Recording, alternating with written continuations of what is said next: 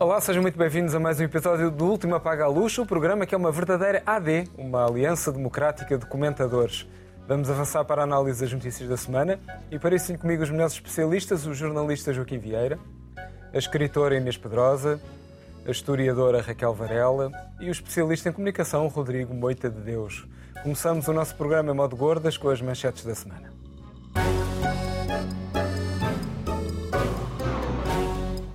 Começamos pelo Joaquim, que quer falar sobre a tão badalada Operação Influencer. Joaquim. Exatamente, é aquela operação para lembrar as pessoas de que resultou a admissão do Primeiro-Ministro e a convocação de eleições. Oh, Joaquim, eu tenho que te interromper. Uh... O que é que é um influencer? Porque agora é toda a gente... É uma, é uma espírito de gripe. O que é isso? É uma, uma pessoa contagiosa. Pela voz do Joaquim É que agora fala-se muito. Aquilo é influenza, quer dizer, é um grau... na internet, não sabes o que é meu influenza. Deus, meu Deus, tudo pode ficar pior do que eu penso. Exato.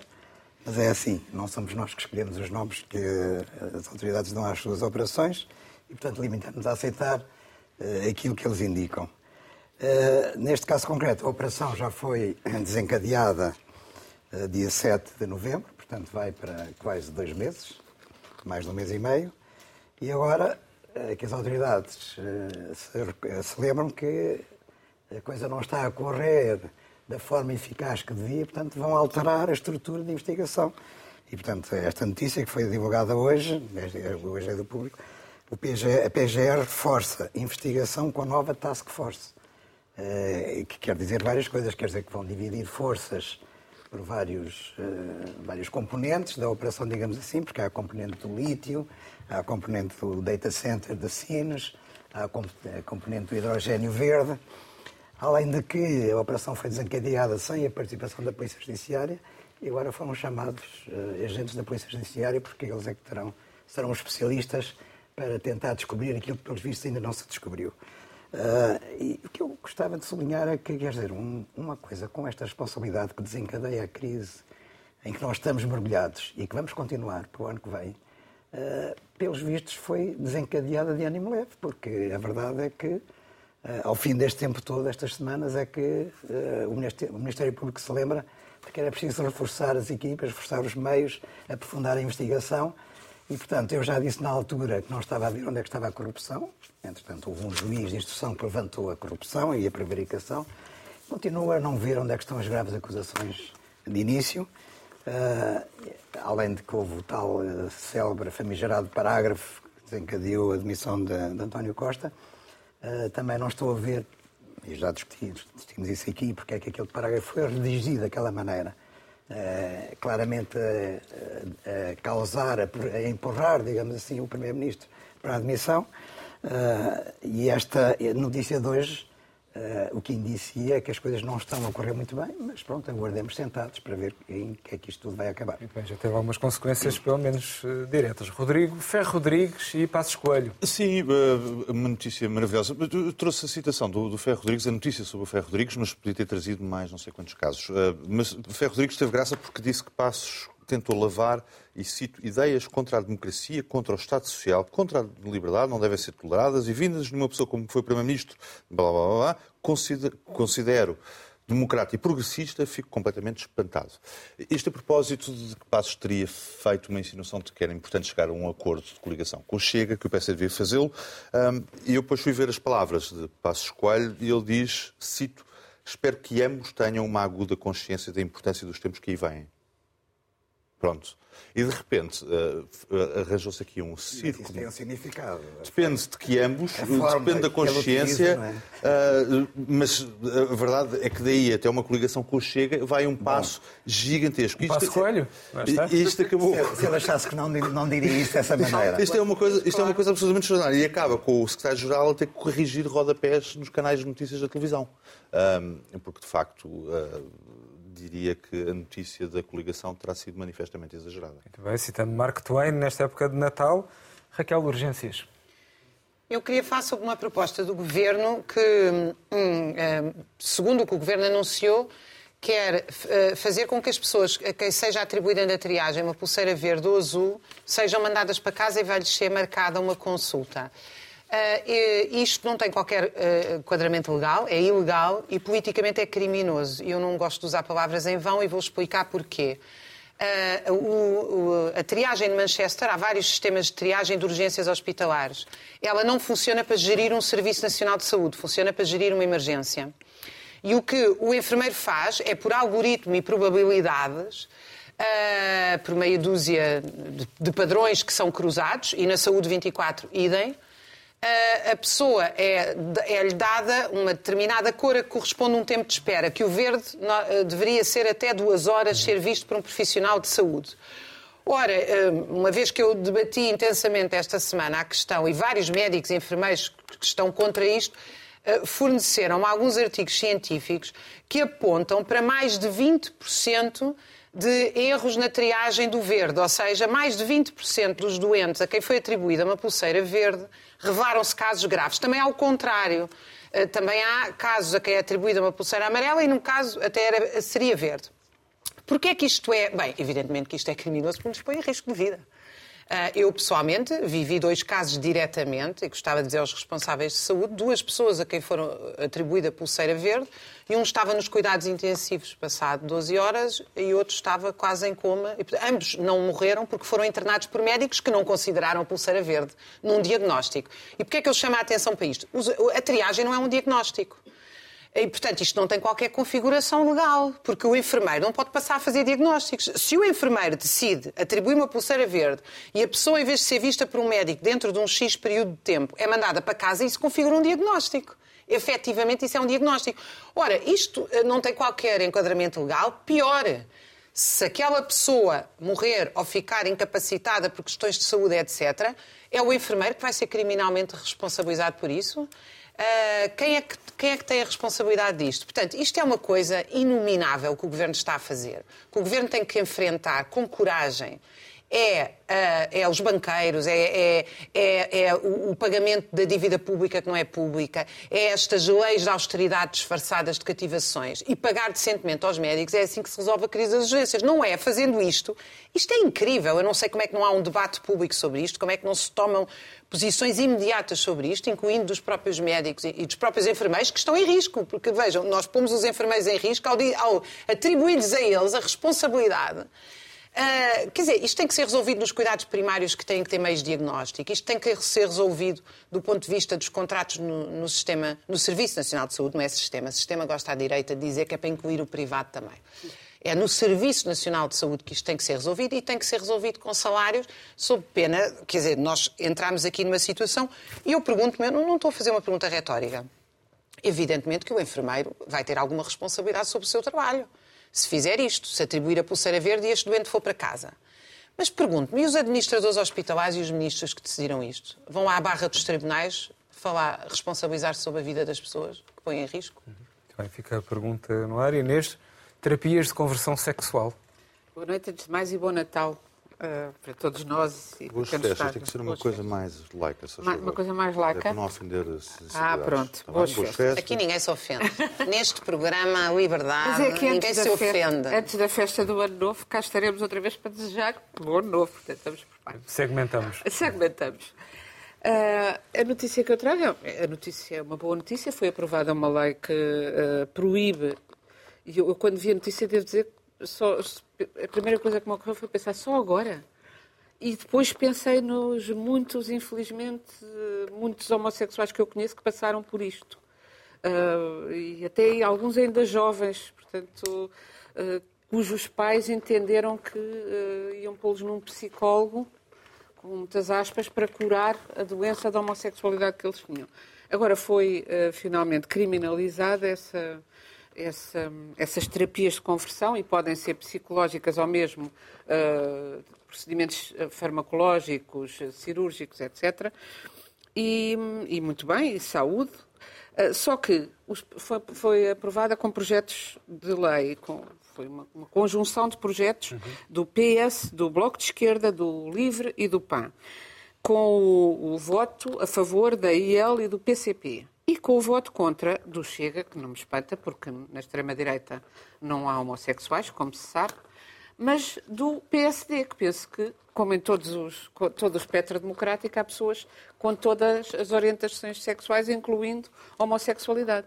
E eu não percebo como é que o PSD pode ser contra esta lei. Não, é, gostaria que me explicassem uh, como é que podem votar contra esta, esta imposição, este assédio moral e, e, físico que pode ser feito a menores e que tem causado tanto sofrimento, tanta dor uh, e que é uma tortura que era feita aos, aos, mais Fica jovens. esta pergunta, quem sabe vamos ter tanto tempo de campanha, poderá haver tempo para responder a isto e vamos falar dela agora na massa crítica da semana.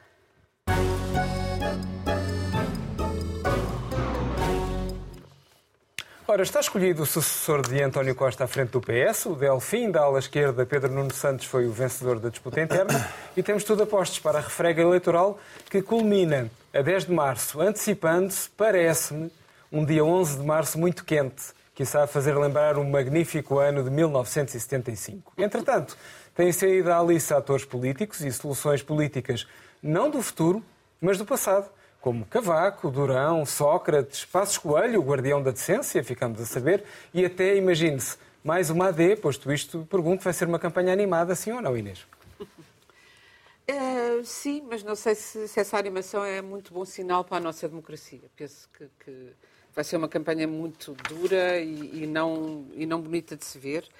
Mas para começar e para, para animar, uh, gostaria de sugerir que se fizesse um mercado de Natal de de políticos, como há os mercados, que normalmente é para o verão, penso eu, dos futebolistas. Uhum, as transferências. Eu esta semana estou muito entusiasmada com o futebol, porque o meu Sporting, Sporting está à frente. Está à frente.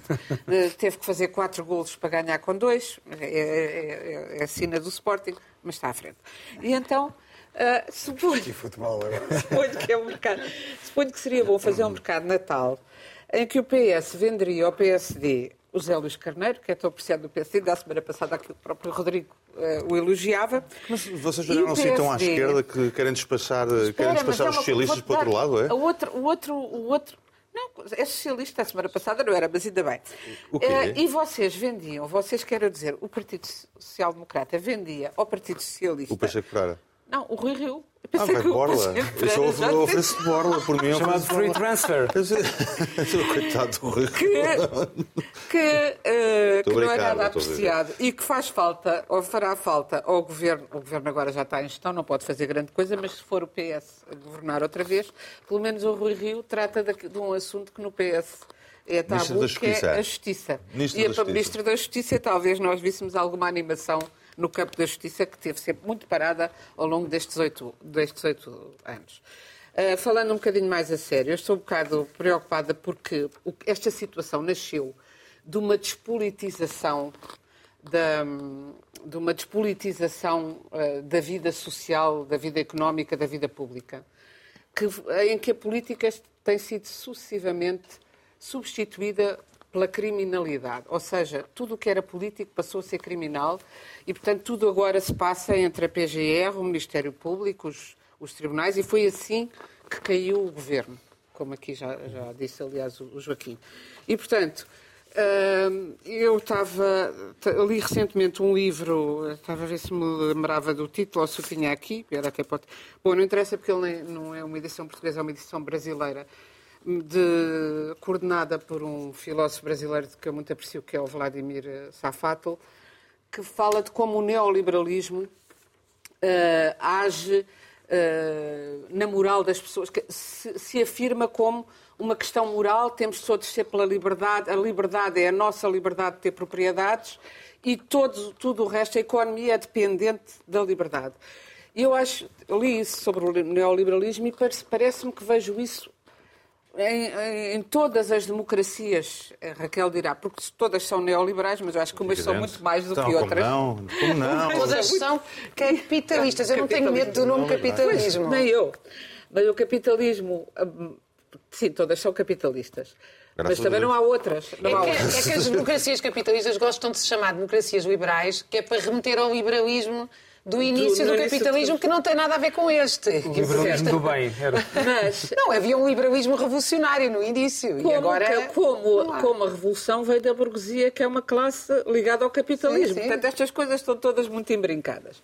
Mas o que agora se vê é que há uma, cada vez mais, uma fulanização da política em, em pessoas e em, um, na vida, não só política, mas privada das pessoas. Estou-me a lembrar do caso mais recente, que é o, Uh, o Galamba, o que é que ele tem em casa, se tem em casa, uh, vem para os jornais que ele tem em casa AX, quando não é proibido ter AX, e, e não temos de saber tudo o que viram os polícias que foram lá mexer nas gavetas, como não temos como temos que desconfiar de um Estado democrático quando uma pessoa é escutada quatro anos consecutivos.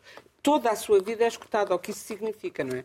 E, portanto, a política está a desaparecer e a ser substituída por um sistema judiciário que não é votado, que não é, que não é controlado, e eu acho que isso, isso se reflete muito na situação que, que temos e vai, e vai ser.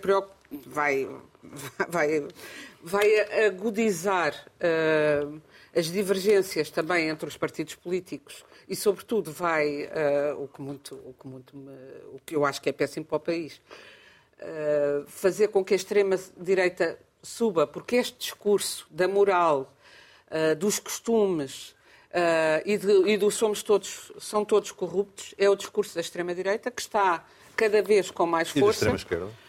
não, não é da extrema-esquerda. É? tinha muito um discurso anticorrupção. São todos bandidos. Mas até já largou por causa precisamente do, do crescimento da, da extrema-direita. E ontem foi anunciada a nova AD, que parece que não se pode chamar AD, porque há um nome registado, o Partido Popular Monárquico, que, ao que li, não quis participar nesta nova AD, uh, que é uma benesse que é dada a um CDS que já desapareceu de circulação, mas ontem foi anunciada e hoje já havia parangonas no, no semanário No Sol a dizer que uh, a direita estava uh, em grande porque tinha uh, 42%.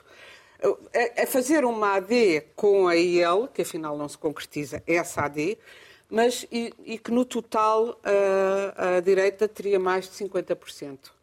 E, e vai ser assim esta campanha, porque isto é uma campanha, assim como num jornal que é tido como de esquerda, o Público, que o, ainda, o Rodrigo costuma dizer que é um jornal de esquerda, no dia em que Passos Coelho aparece, porque Passos Coelho apareceu esta semana em plumas mentais e paietes a dizer que António Costa uh, foi, se demitiu por indecente e má figura, isto é uma frase que não é da boca de Passos assim no, na espontaneidade da conversa, é uma coisa que ele trouxe de casa para dizer, não é? Claramente, e que para mim marca a sua afirmação de regresso à política, não sei se diretamente à Presidência da República. Isso é o primeiro passo do fandango que ele vai jogar com António Costa, que me parece que se dirigirá para, uhum. para a campanha da Presidência da República, mas uh, é uma frase, também ela bastante violenta, um passo escoelho que, ao qual não escandaliza, antes pelo contrário, que a, a direita democrática se una com a extrema-direita e que foi ele próprio padrinho de André Ventura no, nos seus uh, começos. Uh, e, portanto, eu acho que, uh, que arriscamos a ter uma campanha muito cheia de mentiras e de. E, e, com uma comunicação social. Ah, eu estava a dizer, quando, quando Passos Coelho apareceu, a capa do, do Público Jornal de Esquerda era as discrepâncias entre uh, o Pedro Nuno Santos e Zé Luís Carneiro, quando eles já, quando esse assunto já estava resolvido, para não, não falar da discrepância que há entre Passos Coelho e Luís Montenegro, dado que Luís Montenegro... Eu posso voltar a ler a frase. Eu pensava que isso tinha ficado esclarecido. Não, Passos Coelho, Luís Montenegro já disse, eu posso claramente, a frase. que não fará não acordos com o Chega. Vamos ver, até porque vamos ver as eleições, as eleições nos Açores, as eleições nos Açores também vão condicionar muito. Vamos à Raquel. Raquel, o que é que se antevê? Bem, eu acho que se antevê uma continuidade da crise das instituições, do, do regime, do Estado. Uh, portanto, vai neste quadro, com estes partidos que nós temos uh, e com a ausência de participação política, se ela se mantiver da população em geral, uh, vai tudo piorar. Eu gostava de dar alguns números que me parecem importantes que é o seguinte. Segundo, oficialmente nós temos 47% de pobres, mas eu já tenho insistido aqui que esses pobres, eh, há muito mais pobres em Portugal. Porquê? Porque para ser pobre em Portugal basta ter um rendimento equivalente a 300 euros. Hoje está mais ou menos em 300 euros por cabeça. Ora, o último número do José António Pereirinha, que eu cito aqui muitas vezes esse estudo, chama-se Rendimento Nacional Adequado. É um grupo feito do ISEG, mas não só do ISEG. Uh, o último que eu citei já está desatualizado, porque em 2019 o cálculo era 2.200 euros, por acaso agora não sei se é 2.200, se é 2.400. Uh, dois, um casal com dois filhos tinha que ganhar isto. Isto coloca a esmagadora maioria da população portuguesa sem ter meios. E, de facto, os números do INE Uh, por isso é que eu gosto tanto dos filmes do Ken Loach, porque ele acaba com esta mitologia que é, que é mediática e, e, que nós aqui também somos o reflexo disso. Uh, é bom dizer que as televisões, os jornais, quanto a mim, infelizmente, até as universidades, não refletem o que é que se passa realmente no país. Porque quando eu vou a qualquer escola, o, uh, o, que, o, relato que eu tenho dos professores é de alunos que vão sem comer para as escolas, que passam as férias todos sozinhos que um, não, têm, não conseguem adquirir uh, uh, qualificações, que não conseguem ir ao dentista arranjar os dentes, uh, que nunca vieram. N, N relatos que eu tenho. 50 anos depois do 25 de Abril, das pessoas viverem na periferia de Lisboa e nunca foram a um museu, nunca foram ao teatro, não vêm ao centro de Lisboa. Portanto, nós criámos aqui uma das coisas extraordinárias que aconteceu com as cheias de 67 foi que os estudantes do bairro de Alvalade, vamos chamar-lhe assim, muitos deles já muito radicalizados contra a guerra colonial, descobriram que a 5 quilómetros viviam pessoas na miséria. E eu acho que hoje em dia, com o assistencialismo, quer dizer, agora começa a ser visível nas tendas em Lisboa, mas muitas vezes isso não passa de números de números não, na, não, não, não, se dá cara. Porquê? Porque nós vivemos esta mitologia, aliás, pilotada por Marcelo Rebelo de Sousa, que é o máximo representante, mas que é uma coisa dominante em Portugal e muito eh, estruturada, que é a definição de que não existe capitalismo, isso é um nome maldito que não se pode falar, isso é uma cassete, mas existem, não és tu, não estou a dizer que és tu, ah, tu não, mas estou a dizer, existem pobres e ricos. Existe desigualdade, existe pobreza, existe exclusão. Está cheio de eufemismos. Nunca ninguém quer falar de, do elefante na sala. E, portanto, esta, isto é a situação real do país. Onde é que eu quero chegar do ponto de vista político? A social-democracia, que é o PS, uh, que é, enfim, a verdadeira, digamos, o mais representante que há da social-democracia em Portugal, uh, abraçou há muito um programa ultraliberal. Portanto, não há cá ala esquerda nenhuma. Nós hoje, se olharmos para o programa do Bloco de Esquerda ou do PCP, é um programa parecido com o que era a social-democracia na década de 60. O programa do PS, quer dizer, a facilidade com que o PS fala em privatizações, em uh, cativações, austeridade, porque não, é, não representa nenhuma alternativa. Aliás, acabou de ser feito o acordo entre a Alemanha e a França sobre a nova austeridade que aí vem para a União Europeia, que é exatamente o repor do velhinho programa do teto da dívida pública, do teto uh, dos gastos, da respeito, da, que é, é evidentemente um pagar de dívida pública e um estrangular dos fundos públicos. Ou seja, evidentemente que só havia paz social na Europa Paz social significa algum equilíbrio entre lucros e salários, porque havia algum tipo de colchão social. Ora, as pessoas hoje não conseguem, não conseguem numa urgência, não conseguem, e não é particularmente cá, cá é muito pior. Mas a França tem, está com um problema nas urgências, a Inglaterra está com um problema nas urgências. A, a degradação, momento, a degradação da educação no mundo eh, em geral, no chamado mundo ocidental, não é só no mundo ocidental, é eh, dramática. Portanto, o que é que eu... É evidente que a direita, a direita tem uma crise patética. A gente precisava de muito mais horas para... Eu acho que as pessoas em geral estão muito assustadas com as pessoas, enfim, civilizadas e a maioria da população, com uh, a extrema-direita, e ainda bem que estão, porque a extrema-direita é perigosíssima, sobretudo se tiverem 40 deputados, vão utilizar uh, esse dinheiro, uh, se seguirem o rumo do que aconteceu noutros países, inclusive é para financiamentos de, de de milícias e outras coisas, que isso não pode ser descartado, essa possibilidade. Ou seja, a extrema-direita não começa por milícias. Uma revolução oh, armada, oh, uma rede Não, bombista. eu não estou a falar. Eu não estou... Bom, primeiro Portugal já teve redes, redes bombistas de extrema-direita e que mataram, como tu sabes. Como mataram. Sim, no dia, e mataram. que o PCP estava no governo. Sim. E tem aquele movimento zero. Portanto, um bocadinho... os movimentos. Não é, só, não é só movimento zero. Há aí movimentos de animais dirigidos pela extrema-direita que as pessoas acham que estão a dar dinheiro Isso já foi amplamente denunciado até por jornalistas, movimentos que se dizem que são de defesa dos animais e são de extrema-direita. Não sei quantos eh, grupos de ginásios, etc. Porque, claro, uma milícia tem que ser preparada fisicamente para usar a violência. Portanto, eu, é evidente que a extrema-direita é um perigo, mas é o, o aumento da extrema-direita, e eu não vou desenvolver mais isto, senão também não falamos todos, como é evidente, mas o aumento da extrema-direita e esta, esta, este fagocitado à direita, a direita todos os dias tem um partido novo. É um reflexo, na verdade, da incapacidade da direita ter qualquer projeto para o país e da extrema-direita ter qualquer projeto para o país. Aliás, eu pergunto, e gostava que alguém de esquerda perguntasse, quando tiverem debates com André Ventura, o que é que ele quer para o Serviço Nacional de Saúde? Acabar com ele. É, é capitalizar o Serviço Nacional de Saúde. Carreiras, acabar com as carreiras. Estava lá no programa do Chega. Vão lá ler. Ah, educação é o cheque ensino, que é o seguinte: o cheque é dado de acordo com os rendimentos. Contrata-se professores melhores onde tem mais rendimentos e depois os, os setores mais empobrecidos das classes trabalhadoras e mais mal pagos levam com nada. E, portanto, o que é que nós temos à frente? Era, era bom que a população portuguesa voltasse a ter um sopro nos 50 anos do 25 de Abril de participação e de democracia participativa, porque, evidentemente, com as alternativas que estão à frente, não há alternativa nenhuma. Rodrigo. Com o serviço de ordem da CGTP para controlar as, as Uma revo... Olha, a revolução do 25 de Abril não era controlada pela CGTP. Onde é que tu Lembrei-me do serviço de ordem da? CGTP. Não, é lembrei-me, lembrei-me assim uma coisa engraçada. De propósito de milícias. Não, mas, mas pronto. Hum, é engraçado. O que, é que, o que é que os estudos e as sondagens nos mostram nas outras perguntas que não as preferências políticas? Que há temas quentes para, para o país. Habitação, isso significa a questão da preocupação com os preços barra rendimento. Hum, são temas quentes. Saúde é um tema quente, a educação, evidentemente, e segurança. E quando se fala de segurança, leia-se imigração.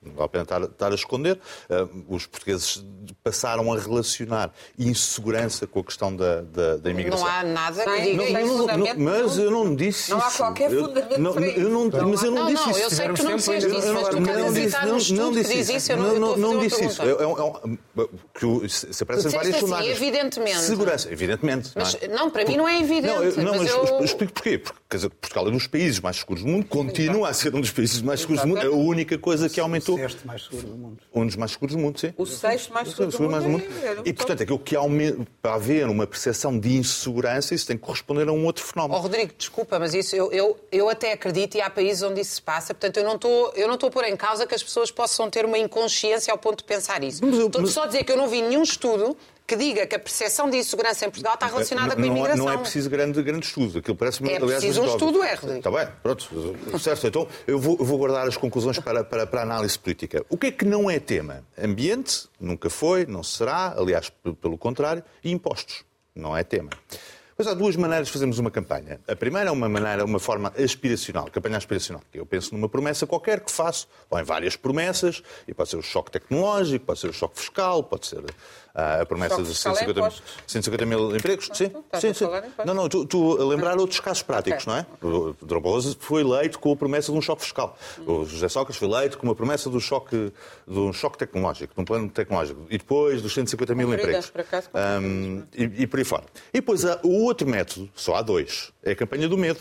Não é? É nós ah, tentarmos ser eleitos explicando que os outros são muito piores do que nós É o que faz a extrema-direita. que é que o Costa ganhou assim uma é- maioria é absoluta. o PS também faz isso. O, Costa ganhou assim uma maioria absoluta e o, e o Macron ganhou duas vezes umas eleições presidenciais Ah. em França e exatamente com, com a mesma campanha, que é os outros são muito piores. Mas eu, por acaso, trouxe umas imagenzinhas que pedir à, nossa, à nossa produção para pôr no ar, que é a campanha pelo medo a funcionar.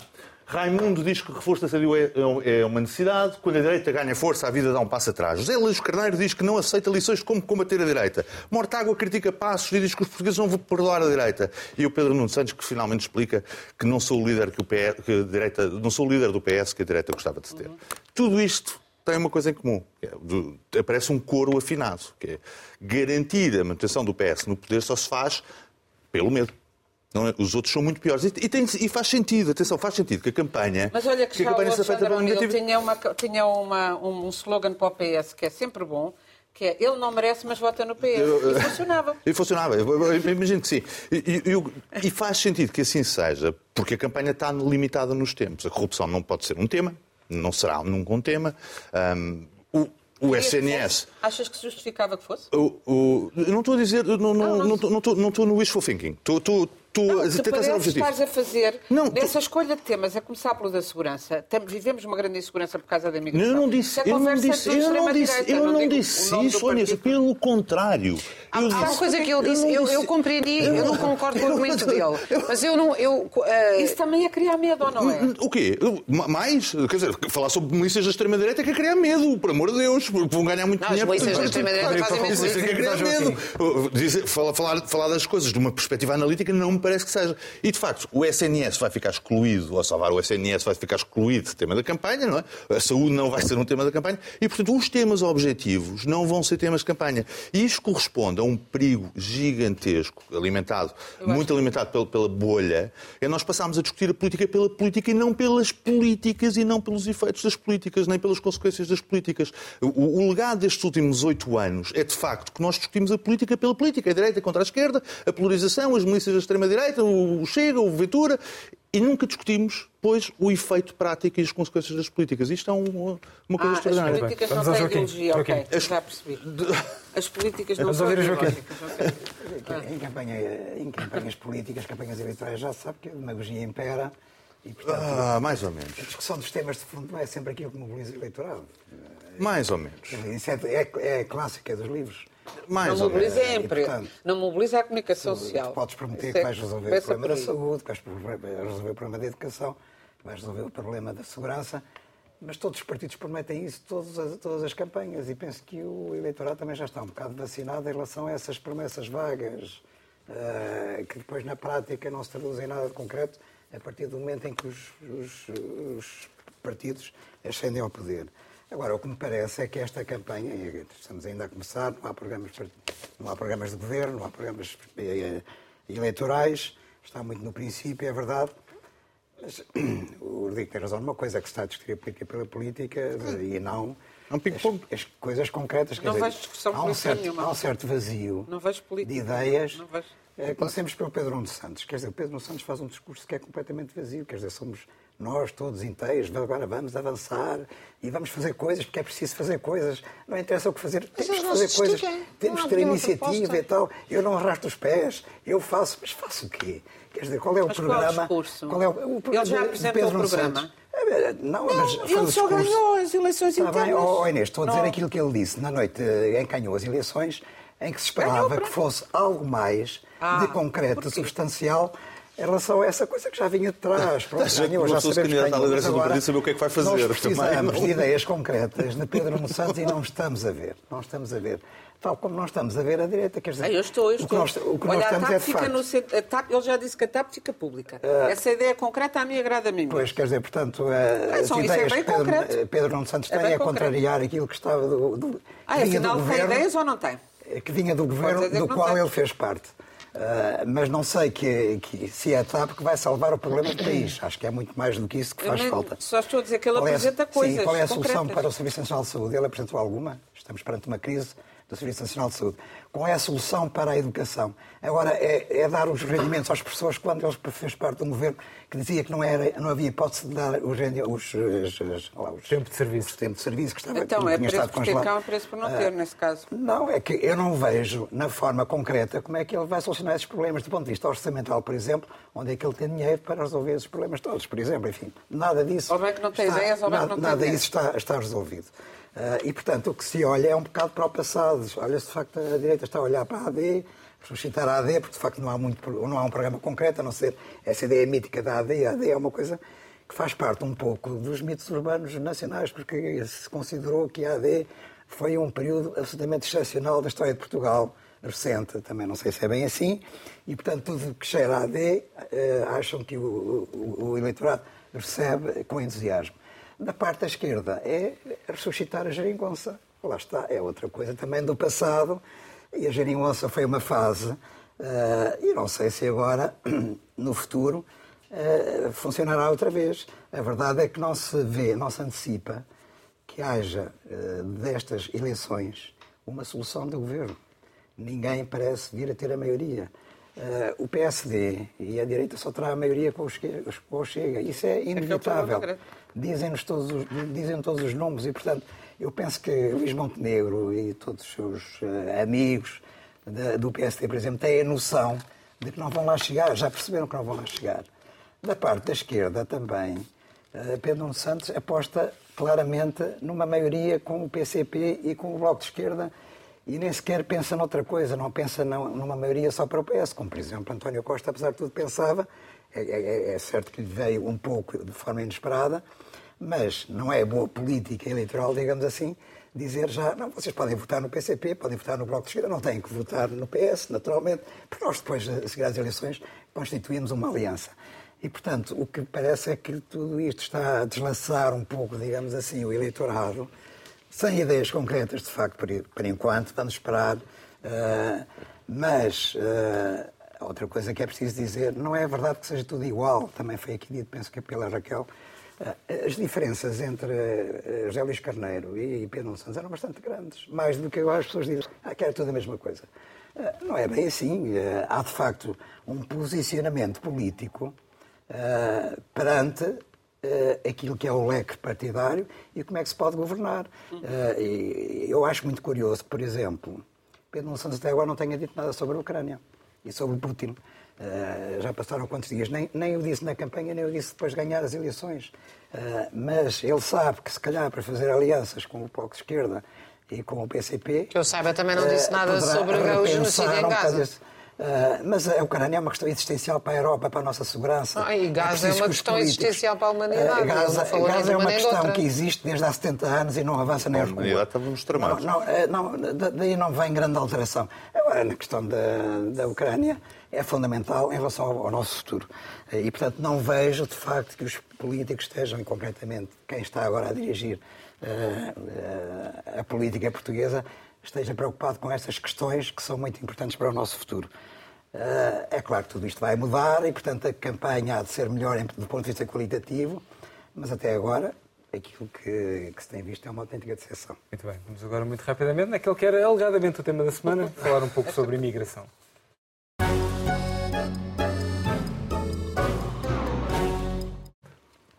É um tema que vai dominando conversas em vários palcos. Esta semana, Ursula von der Leyen até veio falar de uma estratégia europeia para lidar com a imigração. No Reino Unido, o bastião da democracia quer-se enviar imigrantes para o Ruanda. E um pouco por todo o lado, a extrema-direita arreganha os dentes contra quem vem de fora. Entretanto, por cá, soube-se esta semana que os imigrantes são grandes contribuintes líquidos da segurança social e, por isso, pergunto este é um tema para marcar o futuro próximo, Rodrigo. Este é um tema espetacular. Uh, o, acho que foi o Krugman que disse que havia uma. Que, que, a economia portuguesa era quase miraculosa, que havia um, uma espécie de milagre na economia portuguesa, e, e, esse milagre são os imigrantes. Eu, eu trouxe alguns números, eu ia pedir à nossa produção para pôr no ar um slide que, que vos queria partilhar. Uh, é, é uma coisa extraordinária. Em 2022, o governo falava de 200 mil pedidos de residência. 2022, outubro. Em 2023, outubro também, o próprio Governo reconhece que tem 600 mil uh, pedidos de residência para tratar.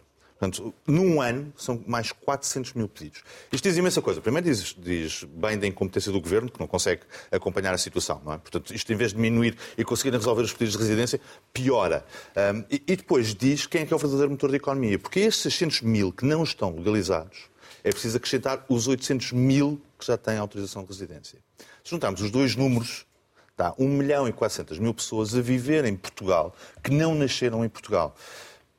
E para mim, perfeito. E há um outro, há um outro número também espetacular, que a, a matrícula de alunos estrangeiros nas escolas portuguesas aumentou em 5 anos de 50 mil para 150, 105 mil com uma pressão brutal sobre o sistema de, de, educação. Até porque a maior parte deles não fala português, não tem o português como língua materna, e mesmo que oficialmente tenham o português como língua materna, não falam português. É, é preciso ser franco, portanto, não estão preparados para estar na escola.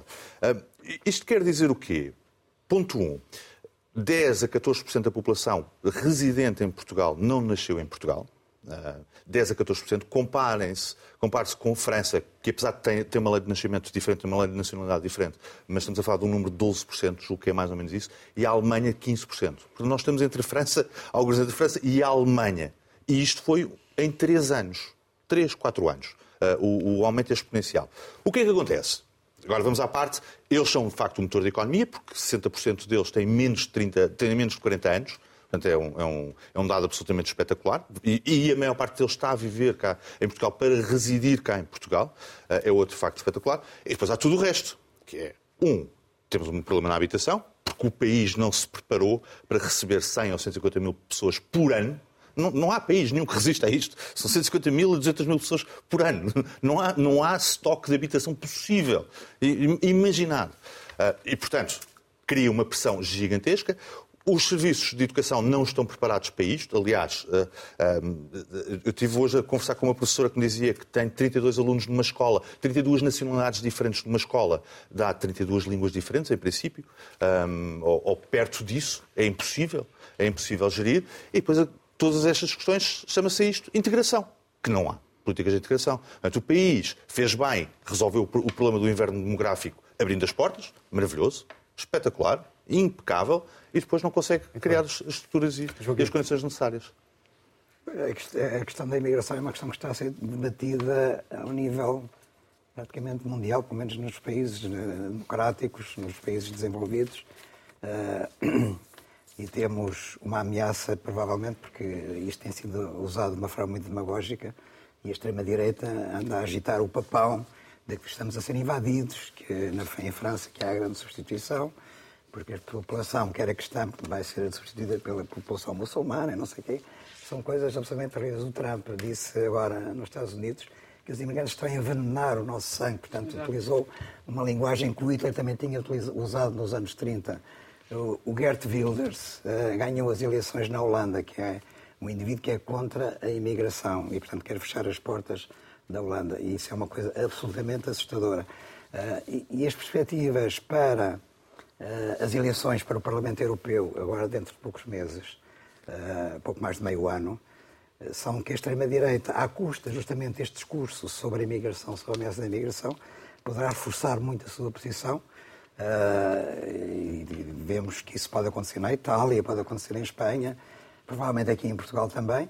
Mesmo que não haja de facto o tal problema da segurança, Portugal é um país seguro e, portanto, não é, não é a imigração que ameaça a segurança, Simplesmente há uma percepção que a extrema-direita agita e que entra na cabeça de muita gente, de muitos eleitores. E, e, os próprios países, os governos, como por exemplo a França este ano, eh, eh, perdão, esta semana, são obrigados a tomar medidas para conter a imigração e, portanto, pôr um travão naquilo que é a expansão dos, dos fluxos migratórios. Eh, o que foi aprovado esta semana na Assembleia Nacional Francesa é extremamente discutível, porque, portanto, foi. Uh, eu acho que é uma medida que provavelmente será necessária. O Macron justificou. Eu não encontro ou, nada de irrazoável. Ou era, ou era isto, ou é alterar a Constituição, disse ele, porque a Frente Nacional, portanto, da Marine Le Pen, queria, tem uma proposta de alterar a Constituição para impedir que haja mais imigração a entrar em França. Uh, o que eles fizeram foi uh, não dar automaticamente a nacionalidade francesa aos filhos de imigrantes que estão a viver em França. Mas a mãe Le Pen veio dizer que sim, senhora, estava muito contente. Que acontece o mesmo em Portugal. Que estava muito contente, sim, Igual ao regime português. Isto era a aplicação... Isto era a aplicação do programa deles. A própria União Europeia, ao nível do Parlamento Europeu, esta semana também aprovou, digamos, medidas que limitam mais a circulação da imigração. Mas isto é fundamental para satisfazer o eleitorado e mesmo assim não sei se será suficiente. Agora, a verdade é que isto tem muito que ver com uma percepção que depois na prática não se concretiza. E para acabar só quero dar este número. Uh, em 1960, a quantidade de pessoas em todo o mundo deslocadas fora dos países em que tinham nascido era de 3,1% da população. Hoje em dia, em 2023, a quantidade de pessoas deslocadas fora dos seus países é 3,6%. Portanto, aumentou apenas uh, meio por cento. E, no entanto, isto causa todos estes discursos perfeitamente catastróficos. Mas na prática não é assim como se diz. Exatamente. Isto é um número divulgado hoje pelo Economist. Sim, Portanto, sim, é muito sim. atualizado. Ah, sim, é uma falsa questão. Ah, no, o mundo, aliás, e quando eu ouço grandes ah, discursos sobre como a Europa está envelhecida e como precisamos ter políticas de natalidade, eu tendo a ver mais as coisas como o mundo no seu global não está envelhecido, quer dizer, ou seja, está, estão os países mais desenvolvidos porque conquistámos o direito a ser velhos, que é um direito bastante recente da espécie humana. Portanto, hoje em dia, ah, os velhos, as condições dos velhos, e de antes não era assim, de antes não havia velhos. Uma pessoa chegava aos 60 anos e, morria de, algo, de mil coisas, não, não vivia até aos 80 nem até aos 100. nem depois dos 100, como agora tendemos a viver mais. Portanto, isso é uma questão completamente nova e muito boa. Claro que desequilibra a segurança social, mas depois nos países pobres estão a nascer uh, gente mais, de mais para, para, a qualidade de vida que lá uhum. conseguem ter. Muito bem, tem de haver miscigenação, que aliás sempre houve, e portanto essas conversas absolutamente chocantes, eu, eu também, uh, o Trump é para mim apesar de tudo, apesar de eu compreender o, qual é o tipo de mecanismo mental e de desespero que leva as pessoas a, a acreditarem, ou quererem acreditar, ou irem atrás desses palhaços como o Trump, que é um puro palhaço, mas chegar ao ponto de dizer que os imigrantes estão a envenenar a América, que é um país feito apenas e exclusivamente de imigrantes, um país recente feito de imigrantes, precisamente. Portanto, é, é, é, é de uma estupidez, de uma ignorância tão grande como é que as pessoas vão atrás dessas conversas? Quando o que se tem é, é de fomentar a imigração. Claro, há um problema de integração. O, o Rodrigo estava a dizer a habitação não aguentou em Portugal. A habitação não aguentou, não é bem assim, porque Portugal é um país cheio, lá está, também é uma questão de, é, geográfica, cheio de casas vazias e abandonadas e cheio de construção e de construção até embargada em muitos sítios e até no litoral e até em, em Lisboa, e embargada às vezes por, por boas razões, outras vezes não. A questão é que houve uma especulação desses, dessas pessoas que quiseram vir para Portugal. Também há muito o reformado que vem viver muito para bem. o paraíso. Temos que ir à Raquel para fecharmos, Inês. Uh, sim. Portanto, a habitação Uh, não é, não é. A questão é mais a especulação da habitação. E o SNS. Eu tenho 30 segundos para dizer rapidamente. Também é, também eu não é... acho que são o motor da economia, são a escravatura. É absolutamente indigno o que se faz com os imigrantes neste país, só que isto é um país de falsos empresários, uma boa parte não, há parte que é que tentam evidente sobreviver e fazer as coisas honestamente, mas é uma minoria. A maioria dos empresários neste país que ostentam orgulhamente o título de empresário vivem de salários que pagam aos seus trabalhadores que não lhes permitem viver, nem pagar a casa, nem pagar comida, nem coisa nenhuma.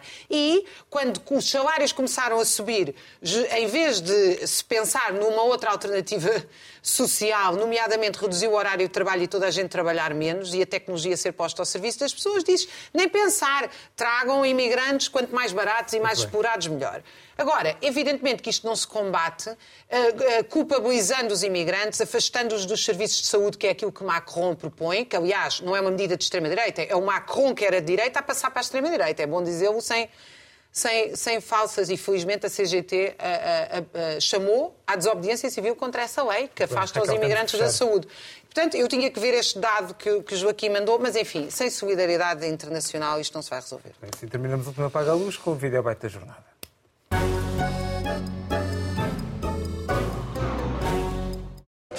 Você já faz de Pai Natal há quanto tempo?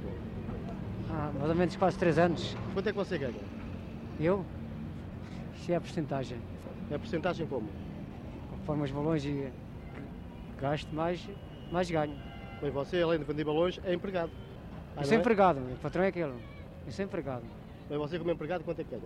Empregado não tenho, não tenho certo. Então é, quer dizer, ganha consoante a venda de balões. Sim. Se não vender balões nenhums, não ganha nada. Foi.